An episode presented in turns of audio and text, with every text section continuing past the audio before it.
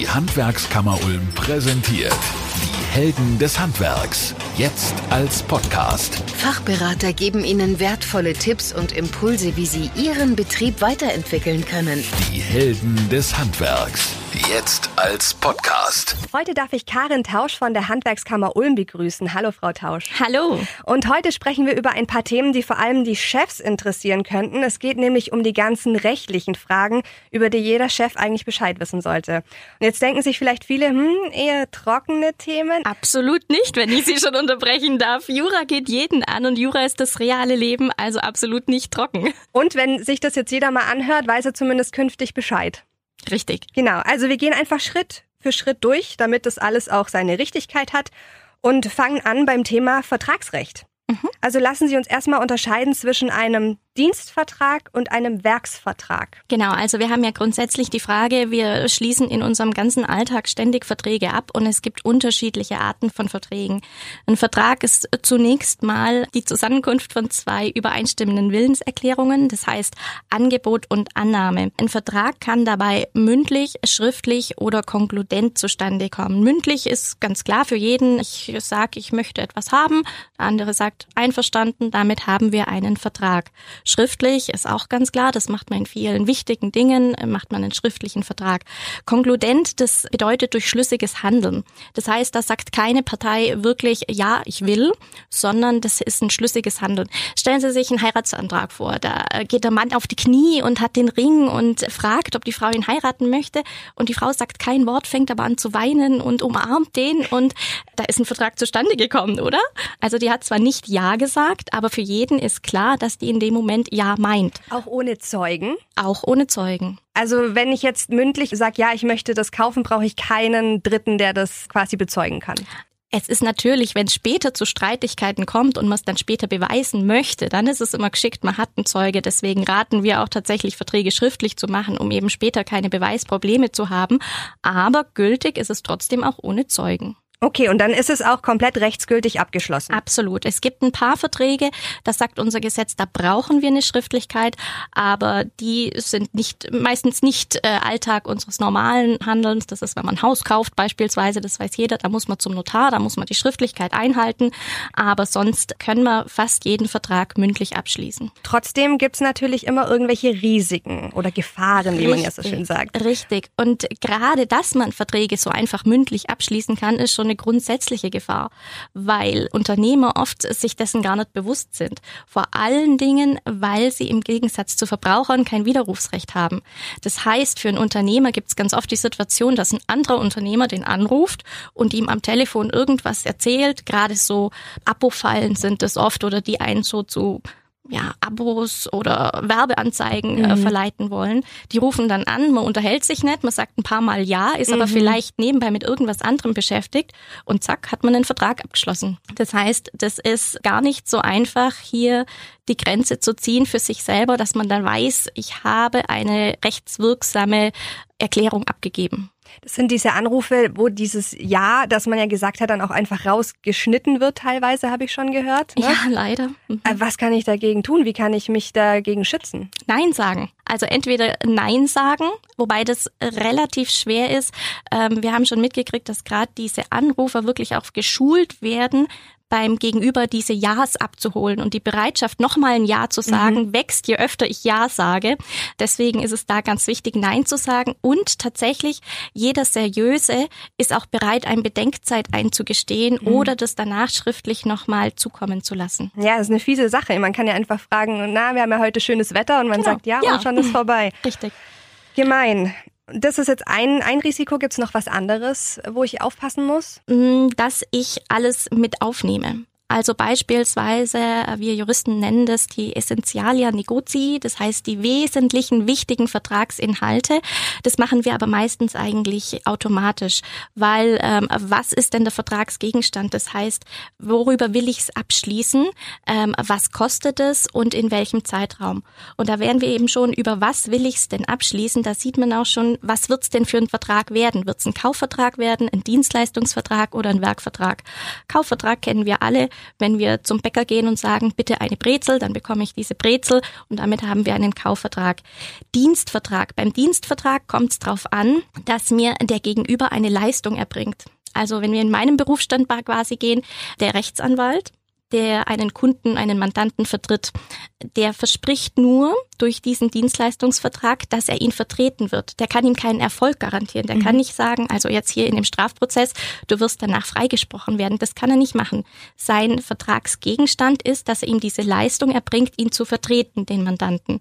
Beim Werkvertrag und einen Werkvertrag haben wir meistens im Handwerk, versprechen wir einen Erfolg. Das heißt, hier ist ganz egal, wie der Handwerker zu dem Erfolg kommt, ob er das jetzt tatsächlich geschreinert hat, ob er es vielleicht bestellt hat, ob mhm. er es hergezaubert hat, das ist komplett egal. Es kommt da nur allein auf den Erfolg an.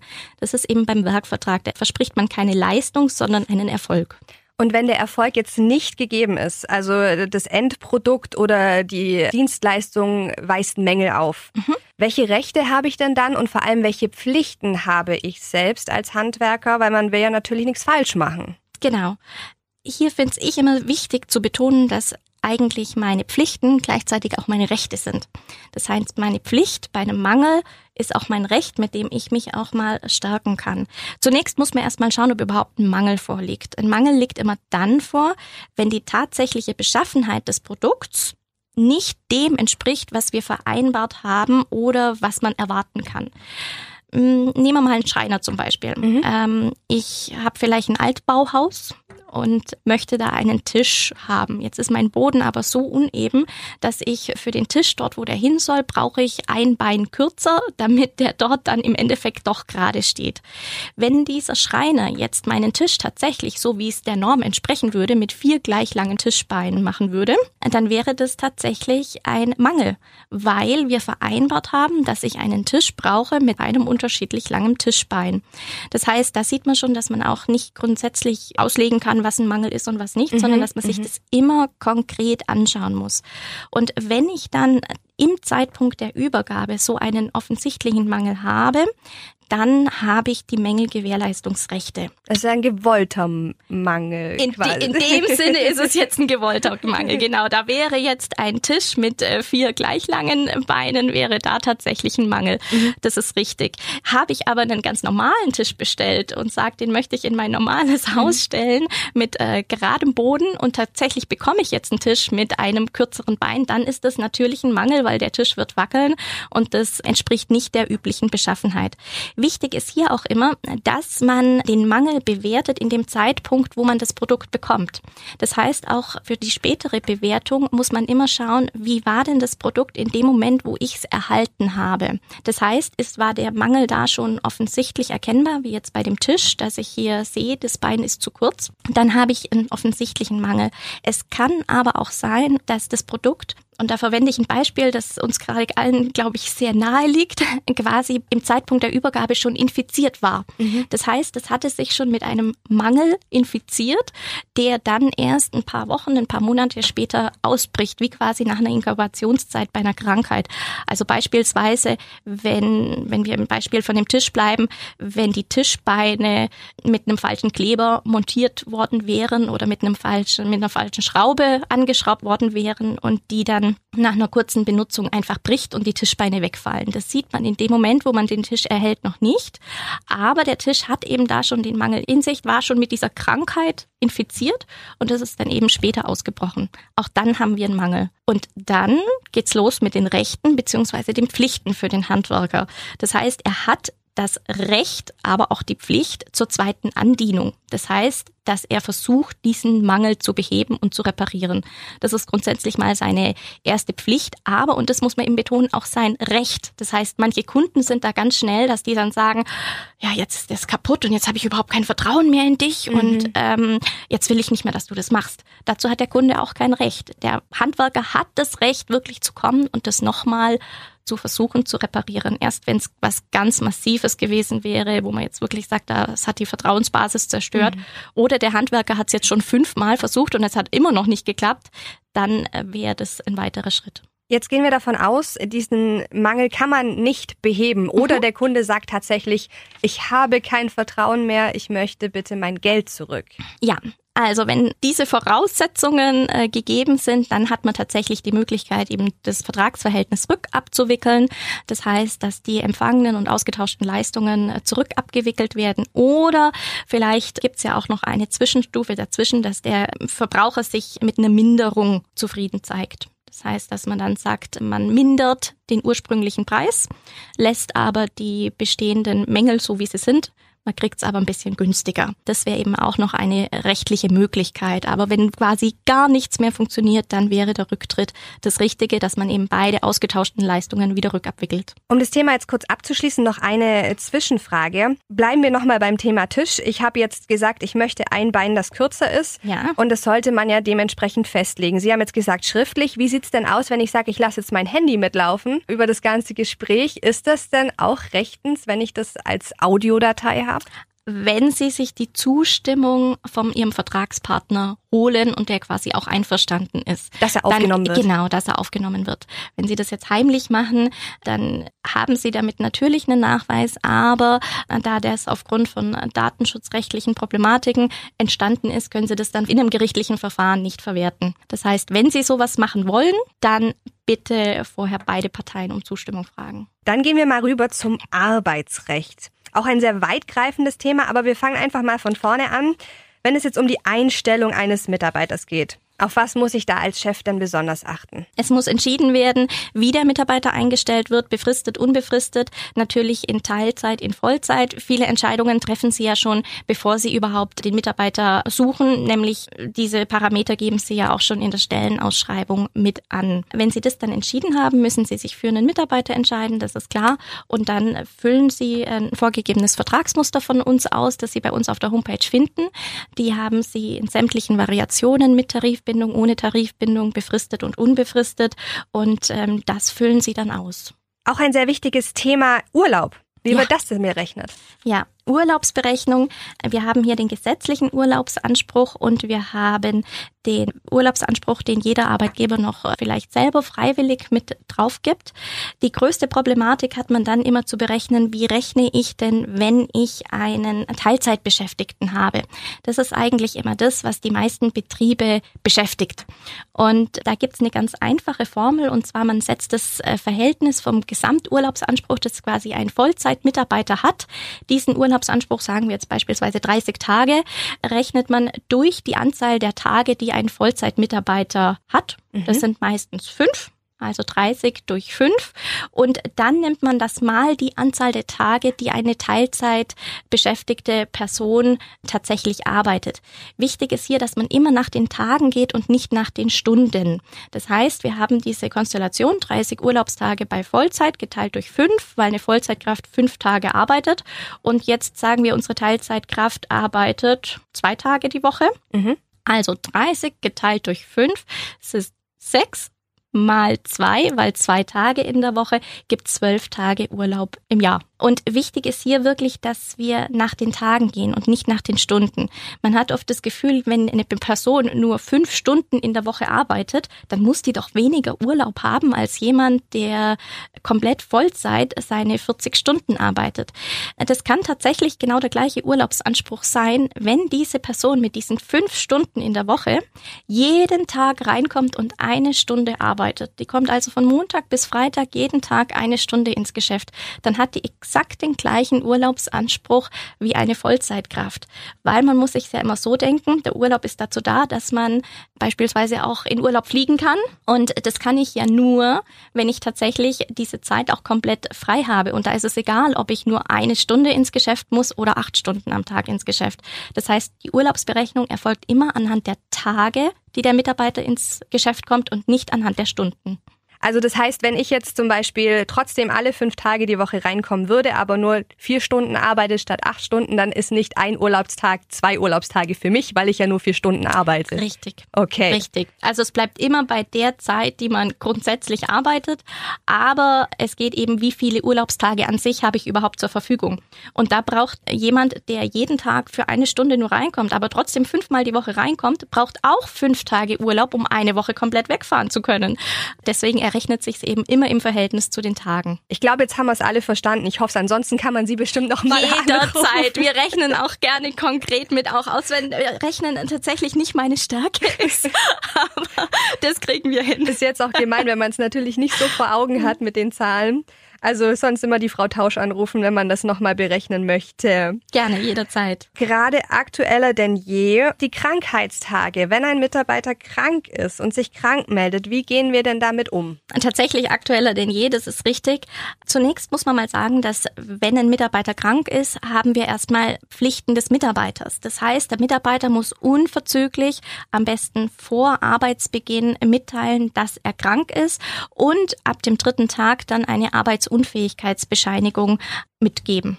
Das ist erstmal die Mitarbeiterpflicht und der Arbeitgeber muss erstmal schauen, dass er das im Betrieb auffangen kann. Ist das aktuell mit den drei Tagen auch so bezüglich Corona oder habe ich länger Zeit? Ist auch so, nur haben wir jetzt die Möglichkeit, dass man gerade über Fernuntersuchung quasi, also über telefonische Sprechstunden, das telefonisch mitgeteilt oder beziehungsweise ein telefonisches Attest bekommen kann.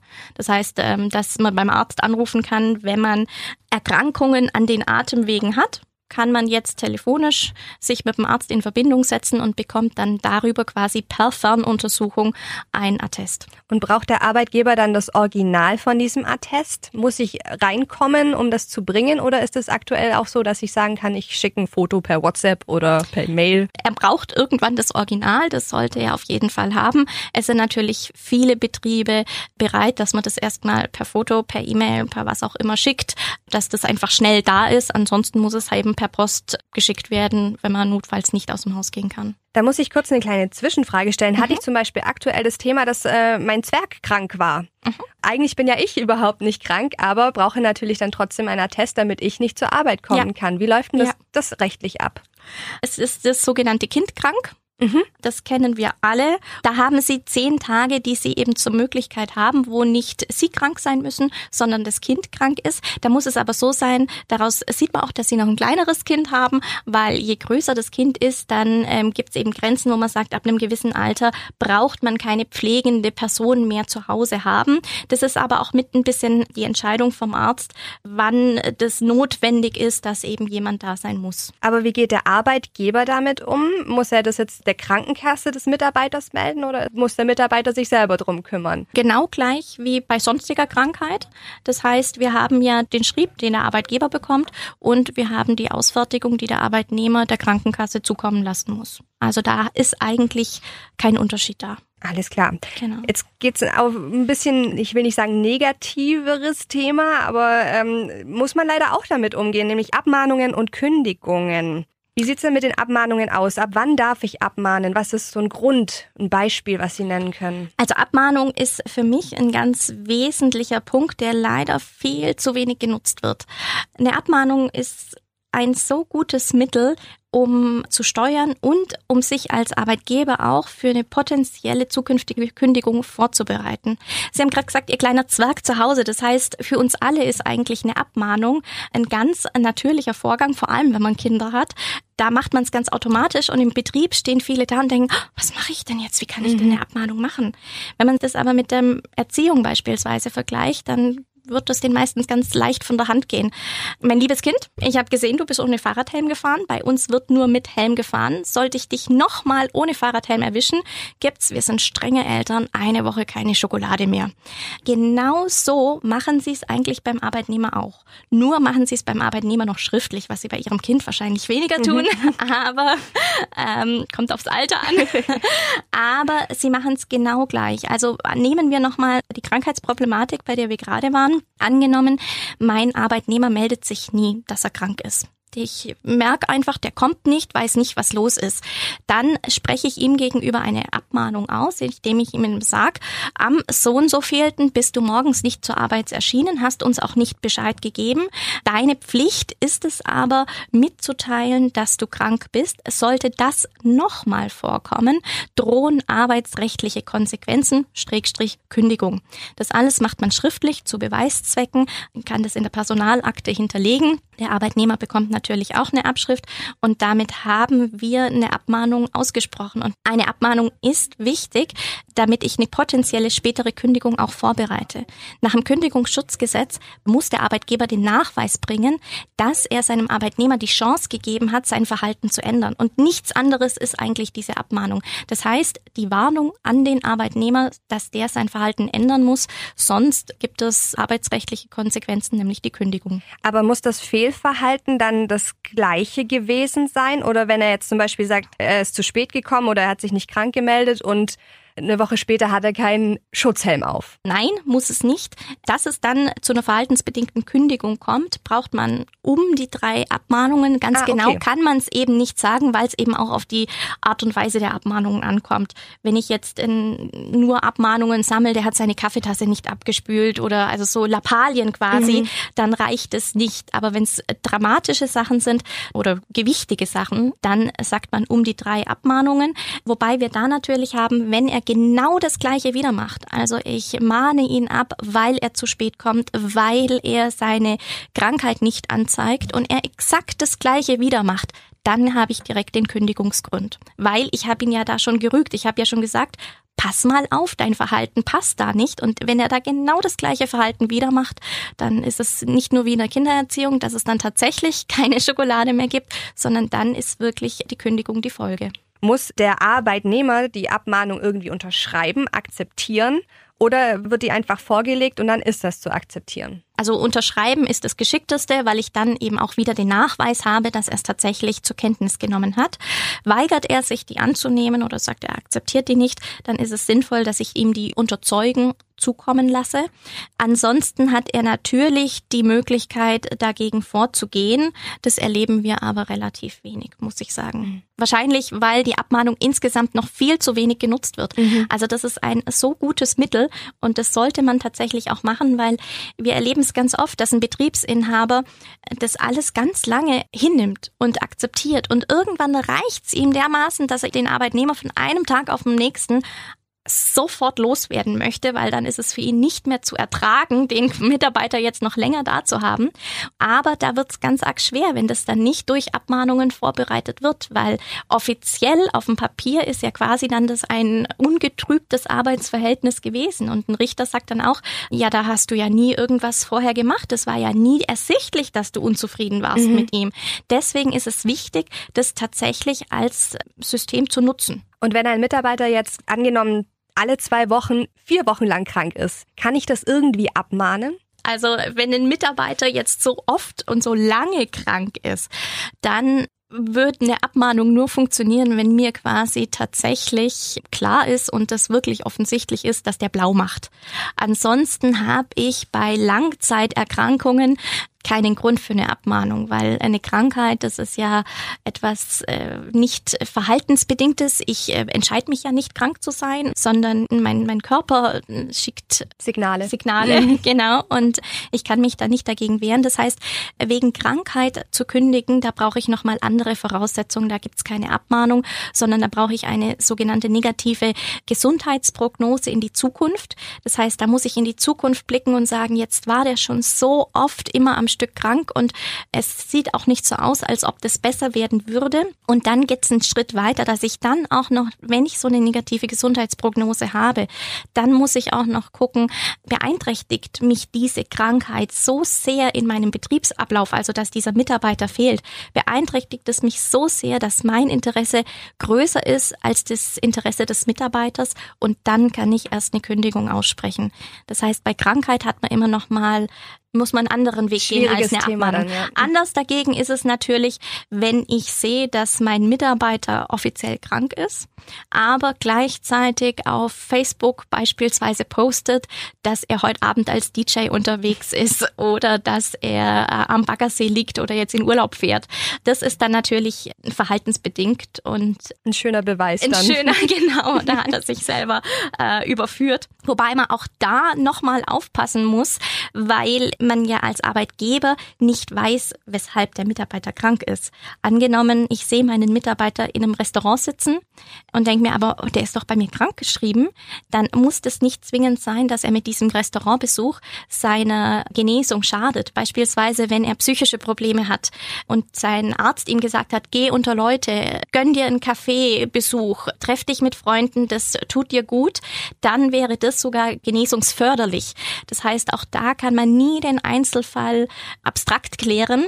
Das zeigt genau das, warum Jura so spannend ist, weil es nie das Allgemeine gibt, sondern es immer den konkreten Lebenssachverhalt ist und damit quasi das Leben bei uns anruft jeden Tag mhm.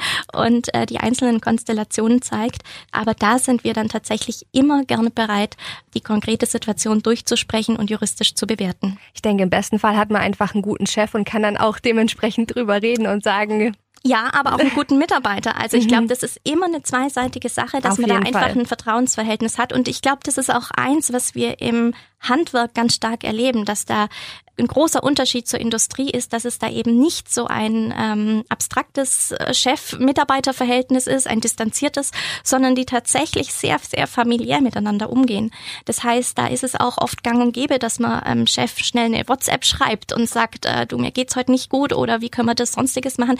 Die finden oft ganz tolle, sympathische Lösungen. Mhm. Ja muss ich ganz ehrlich sagen, finde ich gerade einen schönen Abschluss. Wir könnten noch ganz, ganz viel mehr sprechen. Ich weiß, ich weiß. Und ganz viele spannende Themen. Aber dafür sind wir dann da. Rufen Sie uns gerne an, dass wir Ihren konkreten Fall besprechen. Jetzt nehmen Sie es mir quasi schon vorweg. Also das waren jetzt ganz grob einige Rechtsfragen, über die jeder Chef Bescheid wissen sollte. Aber wie Sie schon sagen, es gibt natürlich viele, viele mehr und auch sicher speziellere Fragen. Absolut. Wohin kann man sich denn jetzt wenden? Finde ich Sie auf der handwerkskammerulm.de Seite. Ja. Sie finden mich und meine zwei Kollegen. Wir sind drei Rechtsberater in der Handwerkskammer und jederzeit für Sie telefonisch erreichbar. Also wenn noch Fragen offen sind, jederzeit melden bei Frau Karin Tausch, auch wenn es darum geht, die Urlaubstage zu berechnen. genau. jederzeit verfügbar. Karin Tausch von der Handwerkskammer Ulm, vielen Dank, dass Sie da waren und danke natürlich für Ihre Zeit. Herzlichen Dank. Die Helden des Handwerks, jetzt als Podcast. Präsentiert von der Handwerkskammer Ulm.